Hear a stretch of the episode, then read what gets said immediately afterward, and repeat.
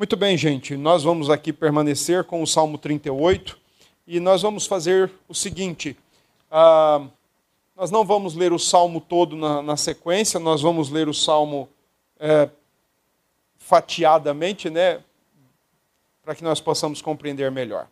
Então, nós vamos ler nesse momento o primeiro versículo apenas, e o Salmo 38 diz o seguinte: Não me repreendas, Senhor, na tua ira nem me castigues no teu furor. Esse é o texto. Depois nós vamos ler os demais. Vamos mais uma vez orar, vamos mais uma vez falar com o nosso Deus. Mais uma vez, ó Deus, nós oramos e pedimos que o Senhor renove sobre nós o teu favor. Mais uma vez oramos e pedimos que renove sobre nós a tua graça e ministre em nós a tua santa palavra. Nos ajude a compreender o que agora vamos ouvir nesta noite e que tudo quanto ouvirmos, que de fato venha do Senhor, em fidelidade ao Senhor, em fidelidade à tua palavra, e que o Senhor, ó Deus, ministre em nosso coração a tua palavra. Nos faça ouvir o que precisamos ouvir, o que devemos ouvir, o que o Senhor realmente quer nos ensinar. Em nome de Jesus é que oramos e agradecemos. Amém. Bom, meus irmãos, se você olhar para o Salmo 38, ele também é um salmo onde Davi lamenta os seus pecados, é um salmo conhecido como salmo penitencial, e junto com outros seis salmos em todo o livro dos Salmos, Salmo 6, Salmo 32, Salmo 38, Salmo 51, Salmo 102, 130 e 143. Todos estes salmos os seus respectivos autores, a maioria deles Davi, está tratando do seu pecado com Deus. Não, é um, não são salmos, o fato deles terem esse nome, salmos penitenciais, não significa dizer que são salmos que estão no livro dos salmos, no saltério, para provocar em nós qualquer sentimento de culpa. Os salmos penitenciais são salmos que nos ensinam e que nos orientam e que nos dão diretrizes divinas de como nós devemos tratar com os nossos pecados cotidianos. Por que, que eu estou colocando isso para os irmãos? Que os salmos penitenciais não são salmos para gerar em nós qualquer sentimento de culpa. Porque, acreditem, na Idade Média, quando Galileu Galilei apresentou as suas teorias, sobretudo que a Terra era redonda e não quadrada, como se era costume pensar, prenderam Galileu Galilei e fizeram, obrigaram ele a ler os sete salmos penitenciais em todo o tempo, aproximadamente cinco vezes por dia.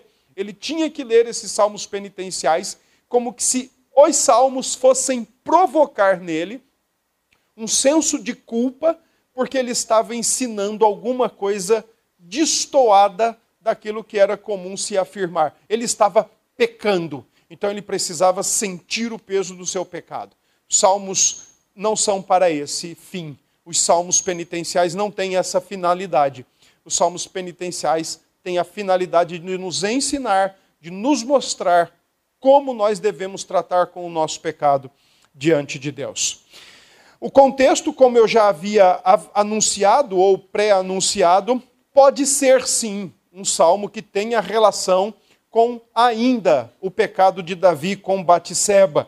E neste salmo ele expressa a sensação que ele tem do peso do seu pecado contra Deus, a maneira como Deus está contra ele, a maneira como Deus está mostrando o seu desagrado com ele, e ao mesmo tempo o seu coração que está inquietado em ver a sua própria situação.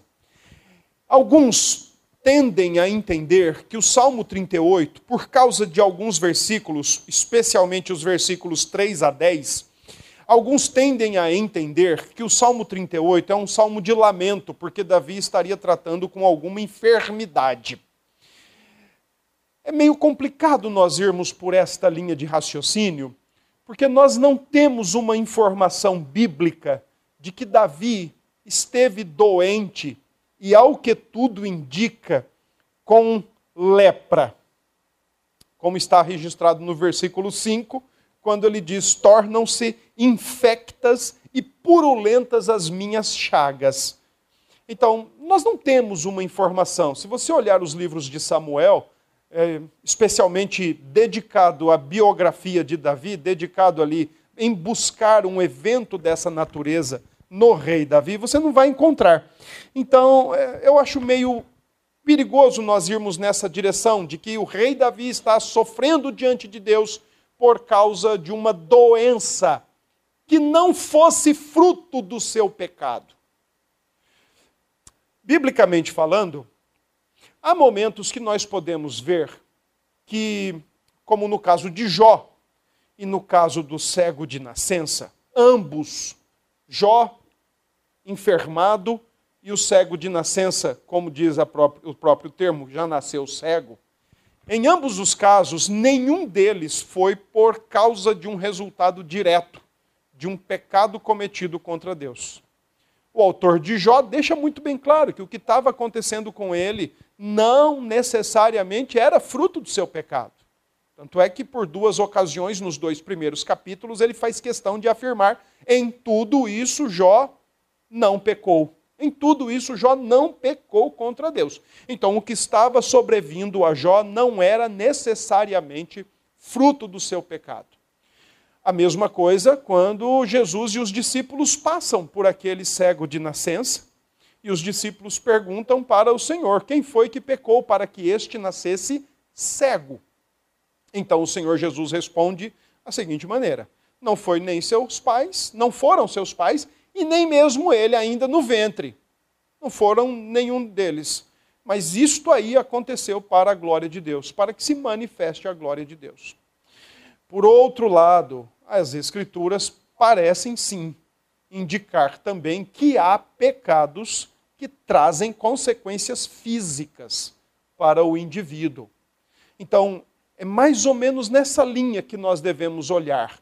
Davi vai descrever dos versos 3, do verso 2, perdão, até o verso 10, Davi descreve a sua situação terrível diante de Deus. Nada sobrou imune ou isento à consequência do seu pecado.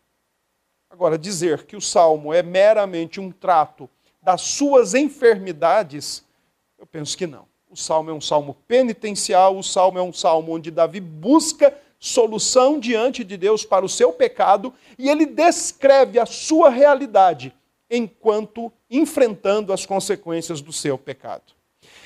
Os reformadores tinham neste Salmo 38 algumas lições muito importantes. Primeiro, eles destacaram, fizeram questão de destacar a consciência de pecado em Davi, bem como as suas consequências. Eles olharam para o Salmo 38 e disseram: Olha, um homem esclarecido, uma pessoa iluminada pelo Espírito de Deus, uma pessoa convencida pela palavra de Deus, uma pessoa com um coração regenerado, quando olha para a sua realidade e lamenta por sua realidade, lamenta com a consciência esclarecida, que deve e pode ser resultado do seu pecado.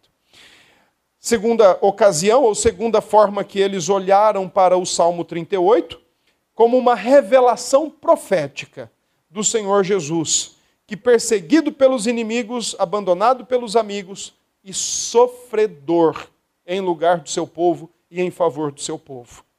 E terceira forma como eles interpretaram o Salmo 38 e usaram muito este Salmo 38 foi para indicar a situação desesperadora do ser humano por causa do seu pecado e totalmente carente da graça de Deus.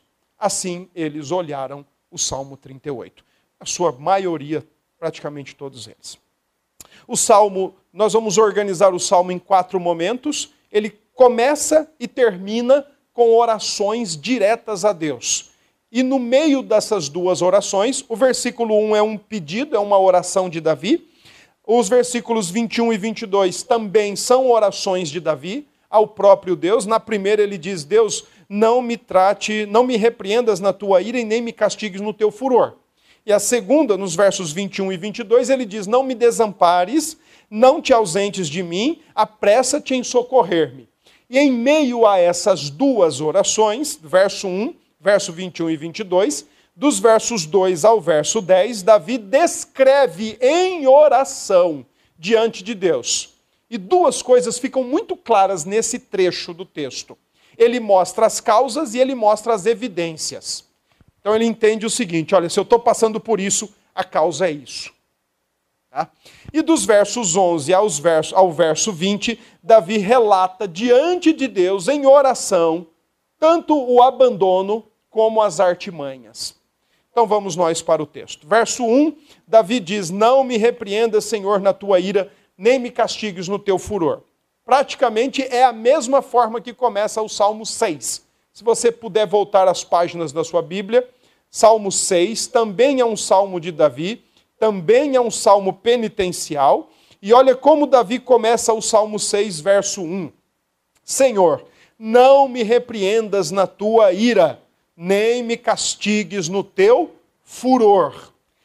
Irmãos, não entendam ambos os começos de orações, Salmo 6, Salmo 38, não entendam que Davi esteja dizendo assim: Deus, eu não quero ser castigado. Não entendam que Davi esteja dizendo: Deus, eu não posso ser castigado ou eu não posso ser responsabilizado pelo meu pecado é diferente. Davi não está pedindo que Deus não o corrija. Davi está dizendo: Deus não me corrija como a um ímpio. Não me corrija como alguém que não conhece ao Senhor. Davi não está se eximindo de nenhuma culpa e nem está se eximindo de nenhuma responsabilidade, como a maioria de nós fazemos. Quando tentamos explicar ou justificar o nosso pecado. Ah, eu fiz isso porque Fulano fez aquilo. Eu fiz assim porque fizeram isso comigo. Então, na maioria das vezes, nós estamos o tempo todo tentando explicar o nosso pecado, tentando limpar a nossa barra e dizer: Deus, não, não, não, eu não sou digno de correção, ou eu não sou, eu não sou alvo da sua reprimenda. Davi não está dizendo isso. Davi, Davi está dizendo o contrário: Deus, o Senhor pode me tratar, o Senhor pode me corrigir, eu me fiz digno da sua correção, eu me fiz objeto da sua repreensão, eu me fiz alvo da sua ira com o meu pecado. Mas, por favor, não me trate como o Senhor trataria alguém que não o conhece, porque o trato é muito pior. O trato é severamente pior. Me trate, me trate sim. Mas olha, não me pegue na hora da raiva. Como às vezes nós, pais e mães, fazemos. Quando pegamos nossos filhos em cima da raiva. Davi está dizendo: Senhor, não me pegue em cima da tua raiva. Pode me corrigir. Eu sou digno de correção. Eu me fiz objeto da sua correção. Eu me fiz passivo da sua correção. Mas não me pegue na hora da raiva problema de nós crentes é a banalização da graça de Deus. Nós cristãos. Porque nós temos a compreensão da graça imerecida do Senhor Jesus, o favor adquirido na cruz do Calvário, e achamos que a nossa vida cristã está toda resolvida, então nós banalizamos e barateamos a graça.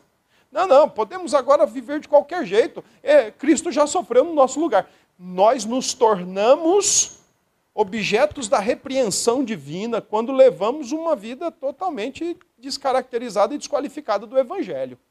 Quando nos fazemos desagradáveis e pesados aos olhos do Senhor. E aí depois nós queremos lamentar, ah, eu não sei por que, que isso está acontecendo comigo. Se tem alguém que sabe, é você. Se tem alguém que sabe o porquê que acontecem as coisas na nossa vida, é você. Sou eu quando acontece comigo. Mas nós, dentro da nossa artimanha de explicar, de justificar, de maquiar as coisas, então nós sempre somos os, os coitados da história. Nós sempre somos as vítimas da história. Nós sempre somos os, os escanteados da história. Fizeram contra mim, fizeram para mim, eu fui o objeto de tratamento errôneo, injustiça e etc, e etc, e etc. É mais fácil. É mais fácil a gente explicar o pecado. Da mesma forma que os nossos primeiros pais, Adão e Eva, explicaram os seus pecados. Não era para Adão chegar e dizer: Senhor, olha, eu, eu, errei, mas não me pegue na tua raiva, não. Me, me dê uma chance, me perdoe. O que é que ele fez? Foi a mulher. A mulher não podia também ter dito assim: Senhor, olha, realmente eu, eu fiz aqui uma bagunça que não devia ser, ter sido feita, eu dei ouvidos a quem não devia, eu dei o fruto a quem não devia, me perdoe. Não, não, foi a serpente. Então nós estamos o tempo todo querendo explicar o nosso pecado, ao invés de chegar diante do Senhor e dizer: Senhor, perdoe o meu pecado, não me repreendas na tua ira, não me pegue em cima da tua raiva e nem me castigues quando o Senhor estiver inflamado. Mas pode tratar comigo. Eu me fiz é, digno de tratamento do Senhor, então trate comigo. Trate com o meu pecado. Nós somos filhos que queremos ser filhos, mas não queremos ser integralmente tratados como filhos. Nós somos filhos na hora da maré boa, na maré mansa. Mas quando nós colocamos o pezinho fora do caminho, aí nós não queremos ser tratados como filhos, seja pelo próprio Deus, seja pela própria liderança da igreja a qual nós fazemos parte. Queremos viver aí de qualquer forma. Versos 2 a verso 10, Davi então agora ora descrevendo a sua situação. E eu gostaria muito que você olhasse primeiro para o verso 3, e no verso 3 Davi diz assim: ah, Não há parte sã na minha carne. Davi sente o peso do seu pecado em todo o seu corpo. E olha a razão. Primeiro eu quero mostrar para vocês as razões da descrição de Davi. Então, primeira razão, por causa da tua indignação o Senhor está indignado com Davi. E o que é que traz indignação de Deus com o seu povo? Pecado. Mas nós estamos em Cristo. Mas nós estamos já respaldados por Cristo. Davi também estava. Davi olhava para o Redentor, Davi cria no Redentor, Davi aguardava o Redentor, Davi esperava pelo Redentor. Davi também estava e em momento nenhum ele está dizendo: Não, eu estou escondido já na esperança do Redentor, então não trate comigo. É por causa da tua indignação, Senhor, que eu me encontro do jeito que me encontro. E nós cristãos também temos que ter essa percepção que, mesmo em Cristo Jesus, o cabeça e nós o corpo, o noivo e nós a noiva, o Senhor se indigna com os nossos pecados. Não é à toa que nós lemos no, no, na leitura inicial do nosso culto, 1 João capítulo 1. Se dissermos que não temos pecado, é mentira. Se dissermos que não cometemos pecado, é mentira. E se dissermos que o nosso pecado não afeta a nossa relação com Deus e a nossa relação com o próximo, é também igualmente mentira. Então, abramos os nossos ouvidos e os nossos olhos de entender que nós pecamos sim e nos tornamos desagradáveis a Deus e Deus se indigna conosco, mesmo estando em Cristo. O autor de Hebreus diz que, como pai que ama os seus filhos, ele trata e corrige os seus filhos. Mas nós achamos que essa graça de Deus é meio leviana. É aquela graça de pai e mãe banana que não faz nada contra os seus filhos, porque, tadinho, é um bichinho. É um bichinho, é o jeitinho dele. Davi diz claramente, é por causa, primeiro é por causa da tua indignação. Agora, dos, nos mesmos versos, no mesmo verso 3, no verso 5 e no verso, é, verso 3 e 5, olha o que Davi diz. Primeiro, por causa da tua indignação, mas também não há saúde nos meus ossos por causa do meu pecado. E no verso 5, ele diz: por causa da minha loucura.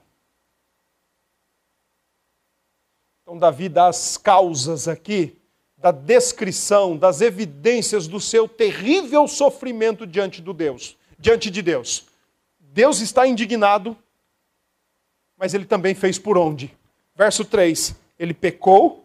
Verso 5, ele cometeu loucura. E loucura aqui, irmãos, não é jogar pedra na lua, não.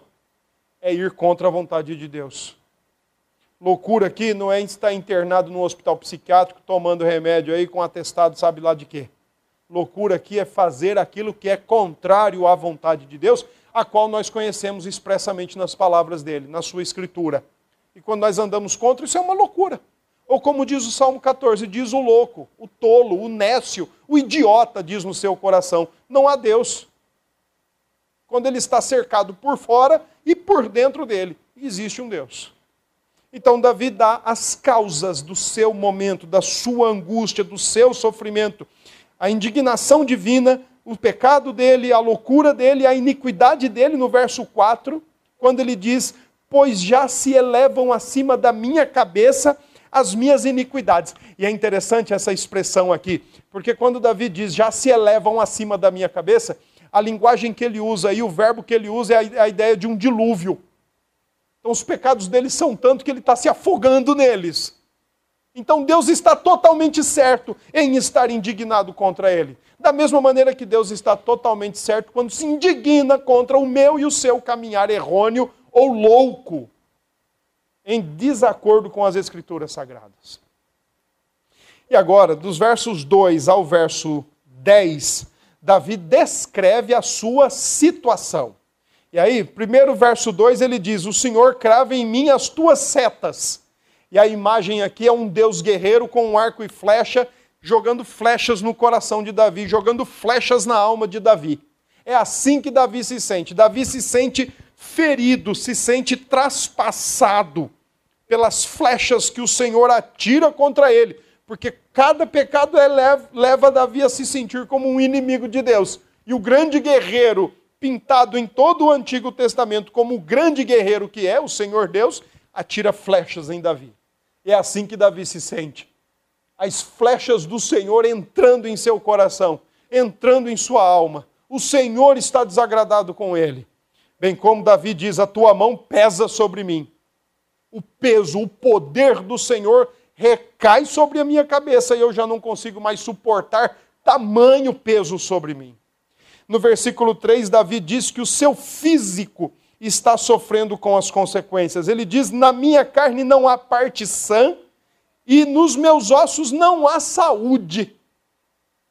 Davi se sente totalmente arrebentado por causa do seu pecado como se ele estivesse olhando para ele e dizendo: Olha, eu não tenho mais nem saúde para sair da minha cama, eu só quero ficar em casa dormindo. Eu não tenho nem vontade de levantar, não tenho vontade de sair, não tenho vontade de fazer nada, eu não tenho ânimo para isso. Talvez um psiquiatra olhando para esse texto diria: É, Davi está depressivo. Aí Davi diria: Não, meu irmão, eu pequei contra Deus e eu estou experimentando as consequências do meu pecado agora. Olha o que mais Davi diz verso 5, ele diz: Tornam-se infectas e purulentas as minhas chagas. Verso 6, sinto-me encurvado e sobremodo abatido. Verso 7, ardem-me os lombos, como alguém que está levando cintadas, fiveladas nas costas. E não há parte sã na minha carne. Não, não sei dizer para os irmãos se Davi teve lepra. Nós não temos relato no livro de 1 Samuel, e nem no livro de 2 Samuel, e nem no fim da vida de Davi, no início do primeiro livro de Reis. Mas que ele se sentia um leproso, ele se sentiu. Por causa do seu pecado. Ele se sentiu um leproso diante de Deus. E se você lembrar como um leproso era tratado no Antigo Testamento, ele era tratado, sobretudo, como um alvo da maldição de Deus. No Antigo Testamento, quando alguém contraía lepra, a primeira ideia que se tinha, ou a primeira leitura que se fazia era: Deus está contra esse, não vamos nem chegar perto. E é por isso que a lei do Antigo Testamento, o livro de Levítico, por exemplo, determinava que alguém contaminado por lepra devia ficar fora do arraial. Porque ele estava com lepra ele podia trazer contaminação para os demais, então ele tinha que ficar fora do arraial até que a sua lepra fosse curada. E aí, quando ele estivesse curado, o sacerdote ia lá, pegava sangue com o isopo, aquela varinha, né?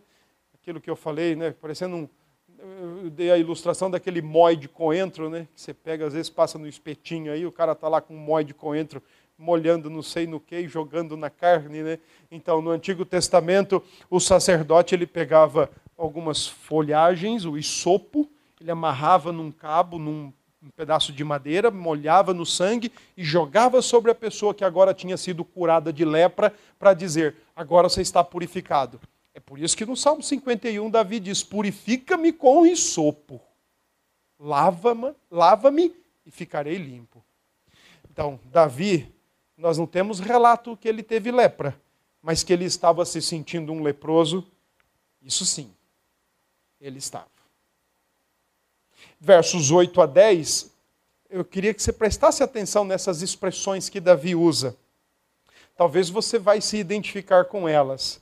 Hoje elas têm outros nomes, hoje elas têm é, é, palpitação, taquicardia, elas têm crise de ansiedade, crise de pânico. Os nomes modernos são esses. Mas olha como Davi chama no Antigo Testamento. Primeiro ele chama de estou aflito e muito quebrantado, dou gemidos, e a ideia aqui é de urros, e por efeito do desassossego do meu coração. O que é que inquieta coração?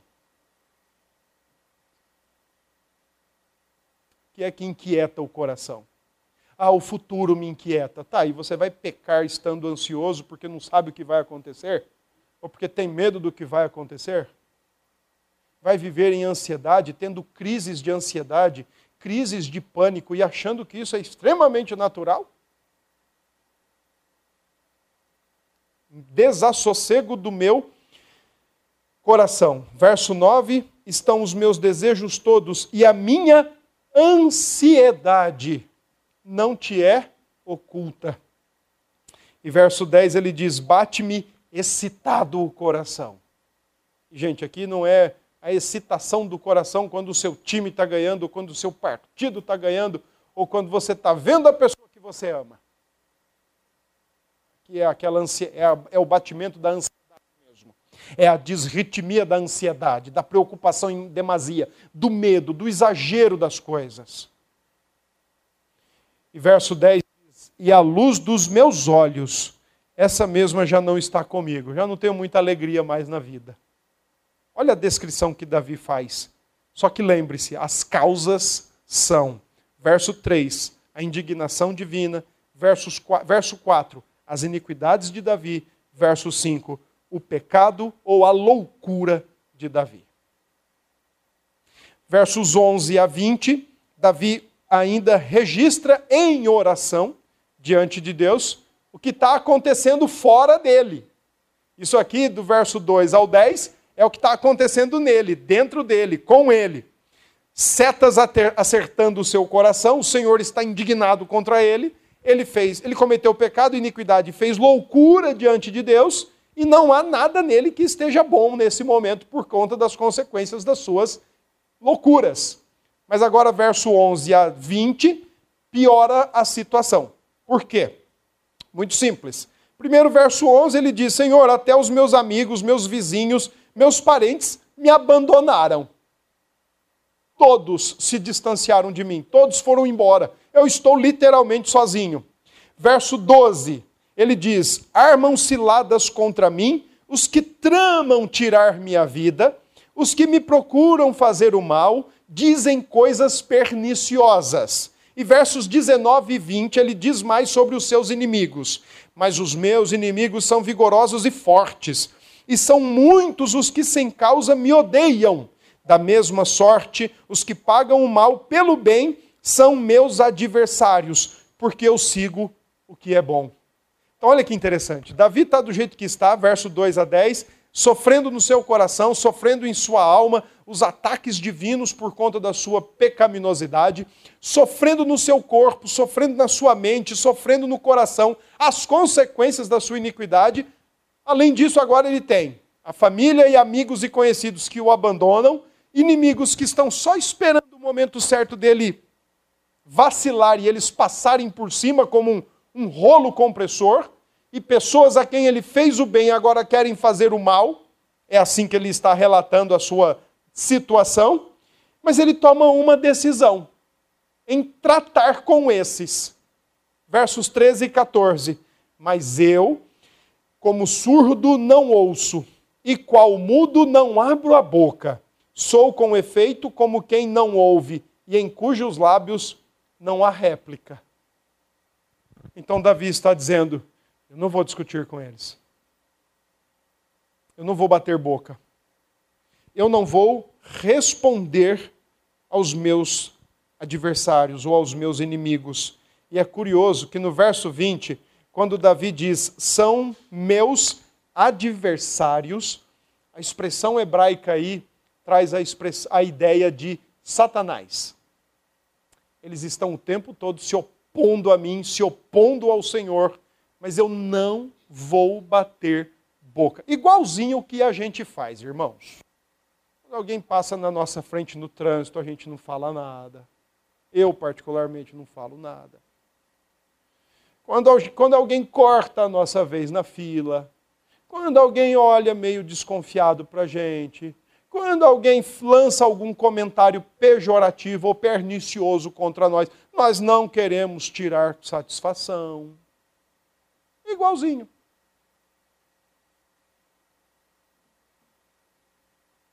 Nós não estamos, é, nós estamos o tempo todo deixando o nosso direito na mão dos outros, deixando a razão na mão dos outros. Porque nós aprendemos como lidar contra aqueles que se opõem ou se adversariam conosco. Não é assim? Davi diz mais, verso 15 a 18, então ele resolve o que ele vai fazer diante do seu Deus. Ele diz: Pois em ti, Senhor, espero, tu me atenderás, Senhor Deus meu. Porque eu dizia: Não suceda que se alegrem de mim e contra mim se engrandeçam quando me resvala o pé, pois estou, estou prestes a tropeçar. A minha dor sempre está perante mim. Confesso a minha iniquidade suporto tristeza por causa do meu pecado. Olha que interessante então. O que, que Davi está fazendo aqui nos versos 11 a 20? Primeiro, lamenta o abandono dos amigos, familiares e até vizinhos. Toda a terminologia do verso 11 indica isso. Eles viram como Davi está, se afastaram, se recuaram.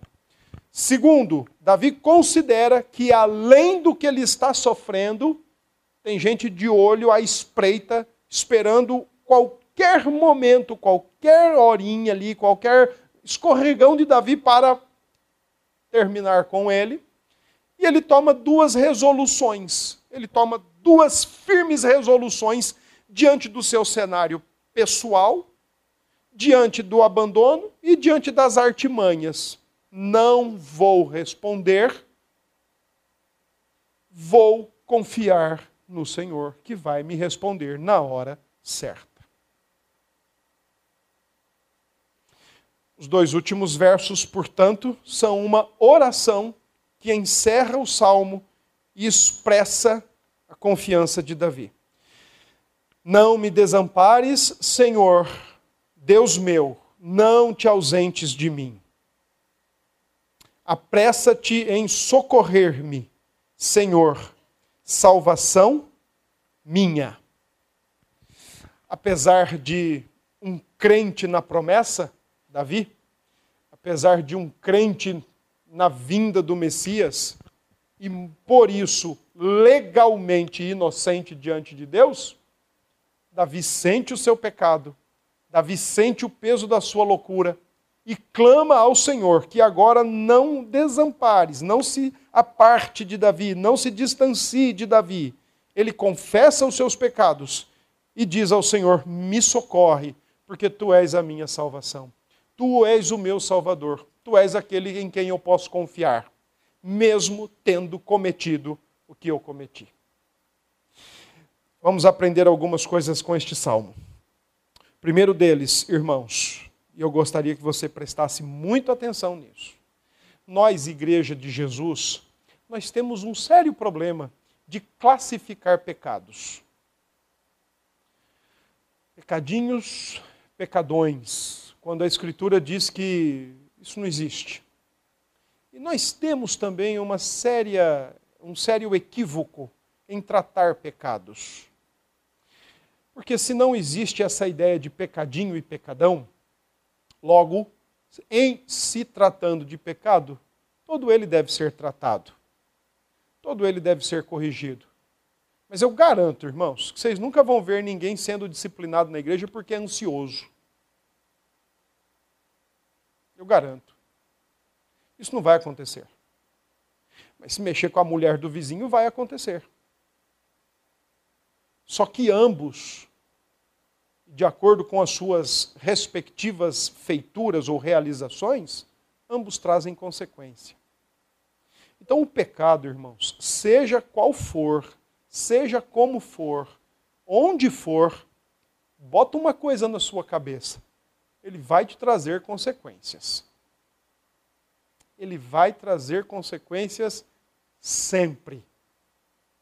Não há um só que passe sem trazer consequências. Se foi em privado, as consequências virão. Se foi público, também virão. Não adianta a gente achar que o que nós fazemos longe da vistas dos outros, dos ouvidos dos outros, vai passar imune. Ah, ninguém está vendo mesmo? Ninguém está sabendo? Ninguém está ouvindo o que eu falei? Calma lá. Deus vê, Deus ouve, Deus presencia tudo. Por isso que não passa imune. Não passa imune a tratamento. E quando você peca e eu peco, e nós sentimos como que a nossa alma estivesse sendo acertadas pelas flechas divinas ou pelas setas divinas, irmãos, pare de ficar culpando o outro. Pare de ficar culpando o sistema. Pare de ficar culpando o seu contexto de vida. Não fique mais atribuindo culpa a ninguém. É mais bonito bater no peito e dizer: Senhor, eu errei. É mais bonito se ajoelhar diante de Deus e dizer: Senhor, eu pequei contra ti. Então agora eu estou sendo tratado pelo meu pecado, e o meu pecado é meu. Não é de nem, nem o A, nem B, nem C. É meu. Assumamos as nossas responsabilidades diante de Deus, assumamos também as consequências das nossas responsabilidades de Deus. Segundo, irmãos, mesmo igreja, de Jesus como somos, todos reunidos em Cristo, com Cristo e por Cristo. Mesmo igreja, o Senhor não deixa de tratar conosco por causa do nosso pecado. A Escritura nos diz em Hebreus 12 que Ele é o Pai que trata com seus filhos. E ainda bem que Ele trata conosco.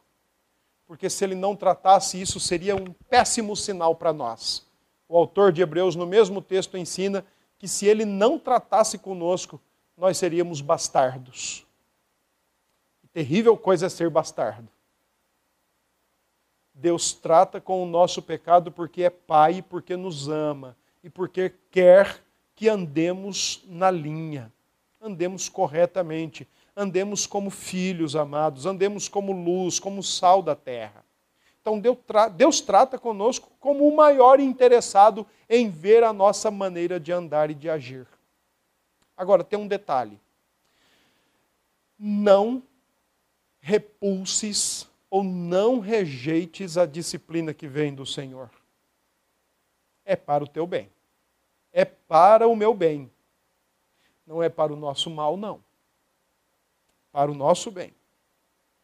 Terceiro, irmãos, gostaria muito que vocês, assim como eu tenho me esforçado, nós aprendêssemos a distinguir o porquê passamos pelo que passamos.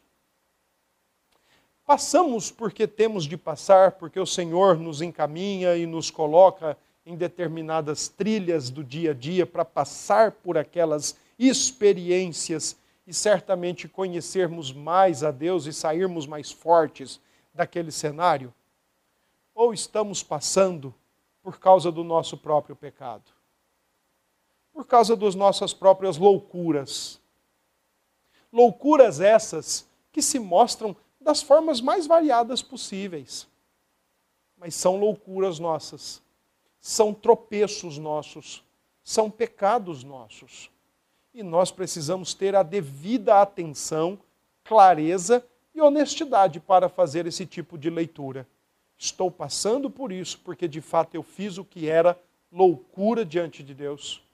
Cometi o que era iniquidade, distorção das Escrituras. Tenhamos essa compreensão. Nem tudo pelo que passamos necessariamente está isento ou está livre de ser consequência direta da nossa transgressão ou da nossa loucura. Se for, se for, recorra ao Senhor. A grande lição das Escrituras é que com Cristo nós podemos recomeçar o tempo todo. O tempo todo nós podemos recomeçar. O tempo todo o perdão do alto está disponível para o seu povo. O tempo todo nós podemos chegar diante de Deus confiantes em Cristo e dizer: Pai, perdoe porque eu pequei. Eu quero recomeçar. E você vai recomeçar. O que a gente não pode é insistir em caminhar diante de Deus de maneira louca, de maneira iníqua, de maneira transgressora e achar ou acreditar que está tudo bem, tudo bom, quando o coração vive em desassossego, a alma vive em angústia, em agitação, e a gente achando que está tudo bem, tudo bom. Bom, quero apontar para Cristo neste salmo. Primeira maneira como nós podemos apontar para Cristo é que o Senhor Jesus experimentou praticamente os versos 2 ao verso 20, tudo o que está relatado no Salmo 38. Davi, eh, Agostinho chamava Jesus de o cantor dos salmos. O cantor dos salmos. Todos os salmos eram músicas para Jesus. Só que fica interessante, né, nós olharmos para o Salmo 38 e, e ver Jesus dizendo: Senhor, eu estou assim por causa do meu pecado. É claro que não. Senhor, olha, eu estou assim por causa da minha loucura. É claro que não. Uma das questões que às vezes é meio confusa para nós é entender como Cristo carregou o nosso pecado naquela cruz. Ah, e eu estava lendo alguma coisa essa semana tão interessante, e o autor dizia: Cristo não carregou o nosso pecado na cruz como quem veste uma camiseta. Né? Então ele vestiu a camiseta, pronto, nosso pecado está sobre ele. Ele se fez pecado e pecador por nós em nosso lugar.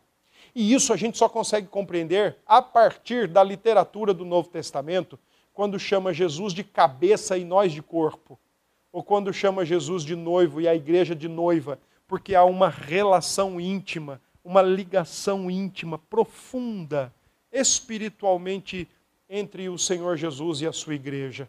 Então, naquela cruz, experimentando as setas ou a lança que o traspassou, experimentando angústia e aflição em seu coração, experimentando o abandono de todas as suas as pessoas mais próximas como família, amigos e o próprio Pedro, que jurou que nunca o abandonaria e que se fosse necessário morrer com ele, morreria.